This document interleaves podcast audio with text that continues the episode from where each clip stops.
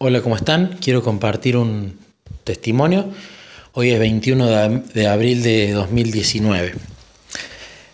Bien, para dar un poco de contexto, voy a dividirlo en tres partes.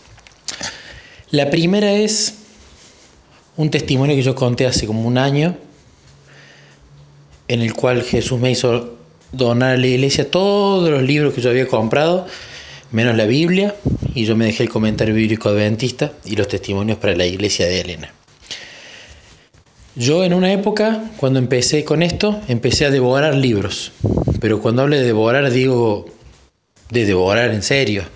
Había fines de semana donde me leía cuatro o cinco libros y a veces me los leía de corrido, de corrido, de corrido, de corrido y no me sentaba a meditar, a disfrutarlo. Y tenía una especie de obsesión por leer. Y no me gustó esa experiencia. Y Jesús me había mostrado que yo tenía que donar esos libros, todo lo que me había comprado, una biblioteca entera, lo que yo no quería, pero veía que era clara la muestra y el pedido de Jesús, que yo esos libros los regale a la iglesia y me quedé con la Biblia y el comentario bíblico y los testimonios para la iglesia de Elena.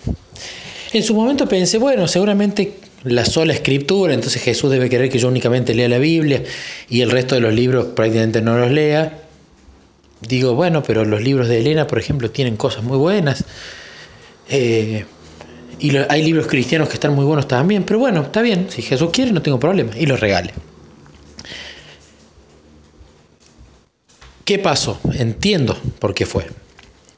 Entendí que yo esa biblioteca la había armado por mi voluntad y había comprado los libros que yo quería y empecé a comprar todo lo que había por el hecho de tener. Y eso me daba cuenta que no estaba bien visto a los ojos de Jesús. Pero no entendía bien el propósito igual, porque decía, bueno, pero ¿por qué de última em, no agarro y voy leyendo menos de a poquito? Bueno, no entendía su propósito, pero igual le obedecí. Esa es la primera parte. Segunda parte. Siempre cuando alguien se bautiza, la mayoría de las personas que sabían de mi decisión de bautizarme siempre me decían que cuando se va acercando la fecha del bautismo y cuando la persona toma la decisión, Satanás ataca mucho más fuerte, Satanás quiere tratar de evitar ese momento y empieza a meter engaños, empieza a, meter un montón de, de tropiezos para que uno no llegue al bautismo. Y yo venía con, unos meses bárbaros, la verdad. Si bien tuve todo el tema de Mariela, si bien tuve que pedir perdón, confesar las cosas que había hecho y que fue doloroso, pero no veía que hubiesen grandes pruebas. Y yo le decía a Jesús, dentro de todo me siento cómodo, no, no veo que haya atacado tanto. Y yo le decía, gracias porque claramente me estás protegiendo. Pero pasó algo, hermanos. Yo empecé a ver unos videos de YouTube de una sociedad bíblica iberoamericana que me parecían muy buenos porque analizaban de dónde venían las escrituras, los errores que tenían las diferentes versiones de la Biblia, eh, cómo fue corrompiéndose el texto, los errores de traducción, de corrupción, eh, las distintas bases textuales, muy interesante. Pero algunos videos hablaban de temas bíblicos, como por ejemplo la gematría bíblica. De la gematría bíblica, Satanás saca la numerología, ¿no? Que es, bueno, los números predicen el futuro y esas cosas. Pero el tema de la gematría bíblica enseñaba, bueno, qué valor tienen las letras hebreas y las griegas y cómo eh, las letras sumadas de cada palabra tienen un número y qué significa ese número, ¿no? Entonces todo lo que tenía que ver con Satanás sumado daba el número 13 siempre. Y todo lo que tenía que ver con Jesús sumado daba el número 7 siempre. Y como cada número, el 1, el 2, el 3, el 4, el 5, hasta el 13, incluso hasta más números, tenían un significado y estaban muy repetidos en todas las escrituras. Y eso estaba muy bueno. Yo empecé a ver un montón de videos de YouTube y a invertir muchas horas diarias en eso, en ganar ese conocimiento, pero me pasaban dos cosas. Primero decía, qué bueno está esto, qué perfecta es la Biblia, qué cantidad de cosas ocultas tiene para seguir descubriendo. Pero por otro lado, hablaba con Jesús y pensaba, son un montón de horas que estoy consumiendo en un tipo de conocimiento que no, no, me, no me aporta nada en la relación con vos. Porque saber que la serpiente antigua llamado Diablo y Satanás, su gematría bíblica es 13, ¿qué, qué me da? ¿Eso me enseña a orar mejor? No. ¿Eso me enseña cómo obedecerte? No. ¿Eso me habla de los defectos de carácter? No. Y también hablaban sobre el tema de la astronomía, de, del Evangelio escrito en las estrellas, de cómo las constelaciones eran bíblicas y cómo, por ejemplo, Jonas no lo comía una ballena, sino que era un, monstruo marino que se llamaba Cetus, y cómo de dónde salía Leviatán. Y era muy interesante y se veían bien los fundamentos bíblicos, pero me volvió a pasar lo mismo. Decía, qué interesante todo esto que abarca incluso el estudio de años, pero por otro lado decía, me está quitando tiempo de relación con Jesús y además en este conocimiento ¿qué estoy ganando? Si no estoy ni mejorando mi oración, ni aprendiendo cosas nuevas de, tener una mejor relación con Jesús, al fin y al cabo era un conocimiento que no, no, notaba que me sirva. ¿Y qué pasó? Yo seguí viendo esos videos y eso era en los últimos meses del bautismo. Y y notaba que yo me estaba metiendo conocimiento, conocimiento, conocimiento y que la relación con Jesús si bien continuaba, no estaba usando esa cantidad de horas para mejorarla. Y después encima llegaron a temas controversiales en esos videos. A decir que el diezmo no era bíblico, a quejarse de, un montón de cosas y a tratar de dar los fundamentos bíblicos. Y sobre el diezmo que decían que no era bíblico, daban fundamentos muy buenos. Pero yo agarré y decía, no, no puede ser. No puede ser, porque si vos Jesús me mostraste, mediante la escuela sabática, que el diezmo era bíblico, y que yo tenía que darlo, porque veo esta gente que tiene muy buenos fundamentos y me está llevando por otro camino? Y yo ahí me empecé a dar cuenta y le decía a Jesús, que me di cuenta después del bautismo. Le digo, Jesús, qué sutil es Satanás, que agarrando temas bíblicos me aleja de vos en buscar un conocimiento que es bíblico, menos lo del diezmo, que por supuesto el, diezmo es bíblico, pero me refiero, la gematría bíblica, los fundamentos estaban ahí, la astronomía, los fundamentos estaban en la Biblia. Y con temas que incluso son bíblicos, cómo Satanás nos puede alejar de la relación con Cristo.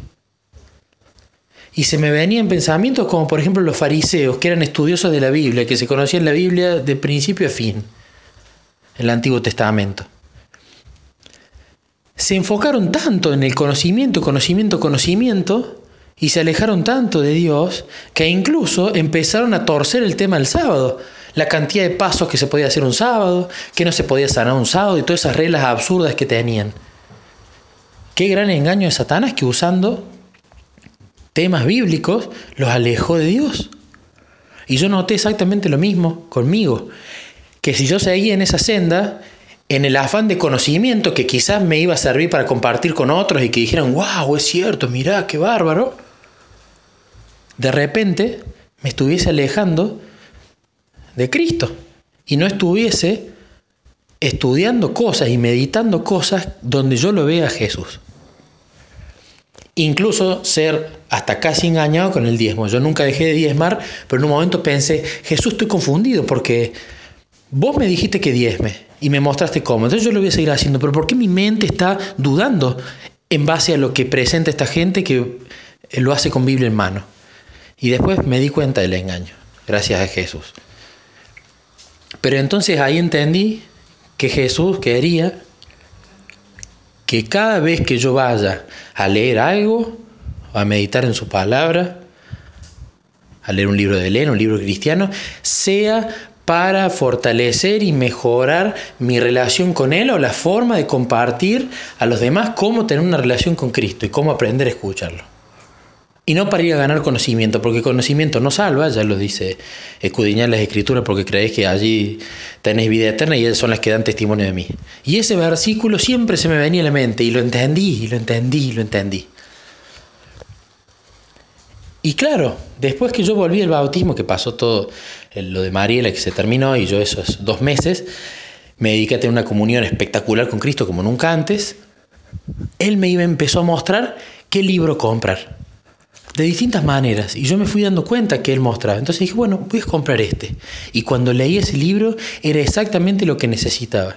Y me amonestaba en las cosas de ese momento y me daba consejos sobre cómo sortear esos obstáculos y en cómo corregir cosas en mi relación con él. Entonces lo leí y era de bendición. Y así empezó a mostrar. Y así empezó a mostrar libros y la biblioteca se empezó a agrandar de nuevo. Y hace poco entendí. Claro, ya entiendo Primero, yo no tengo que ser el que compre los libros y después preguntarle a Jesús cuál leo. No, es Él va a mostrar el libro apropiado en el momento apropiado, lo va a hacer saber de una forma en la que uno no dude por esa relación personal que uno tiene con Cristo. Y uno al leer ese libro va a ser de bendición para uno e incluso se lo puede compartir con los demás. Pero Él es nuestro instructor, no nosotros los que compramos o los que elegimos y después le decimos a Él que nos bendiga al leer tal o cual cosa. Eso es ponerse de nuevo bajo la voluntad de Él. Y otro mensaje que me dejó, y que esos son los dos mensajes del testimonio, es sobre qué clase de conocimiento consumimos. Es muy importante saberse toda la Biblia, sí, porque en, el mismo momento a solas con Cristo se explica que el conocimiento de la Biblia y el conocimiento de Elena de White es lo que nos va a ayudar a no ser engañados. Pero creo que hay una sutil línea entre querer conocer y perderse en ese conocimiento eh, y profundizar y profundizar y profundizar y profundizar hasta un punto en el cual la profundización de ese conocimiento, las conjeturas y ese tipo de cosas no nos dan nada nuevo sobre la relación con Cristo. E incluso es tiempo que quizás no estamos usando correctamente para invertirlo en lo que sí necesitamos, que es en la mejor relación con Él, en aprender a conocer su voluntad, en aprender a obedecer y en, en, poder dar frutos a través de esas cosas. Así que quiero compartir este testimonio porque para mí, en lo personal, que yo hace muy poco que estoy cambiando con Jesús, fue una revelación muy grande. Me ayudó a entender algo de hacía un año y vi, creo, por primera vez los sutiles engaños que Satanás tiene y que no necesariamente nos va a hacer sufrir de forma literal, sino que puede empezar abriendo puertas que parezcan bíblicas e inofensivas, pero que si uno las empieza a atravesar y no para y no se agarra de Cristo para preguntarle a Jesús, esta es tu voluntad, podemos terminar eh, perdidos e incluso la comunión dañada e incluso eh, que en nuestra cabeza empiece teorías raras que justamente vengan del enemigo. Así que ojalá sea de bendición. Saludos para todos hermanos.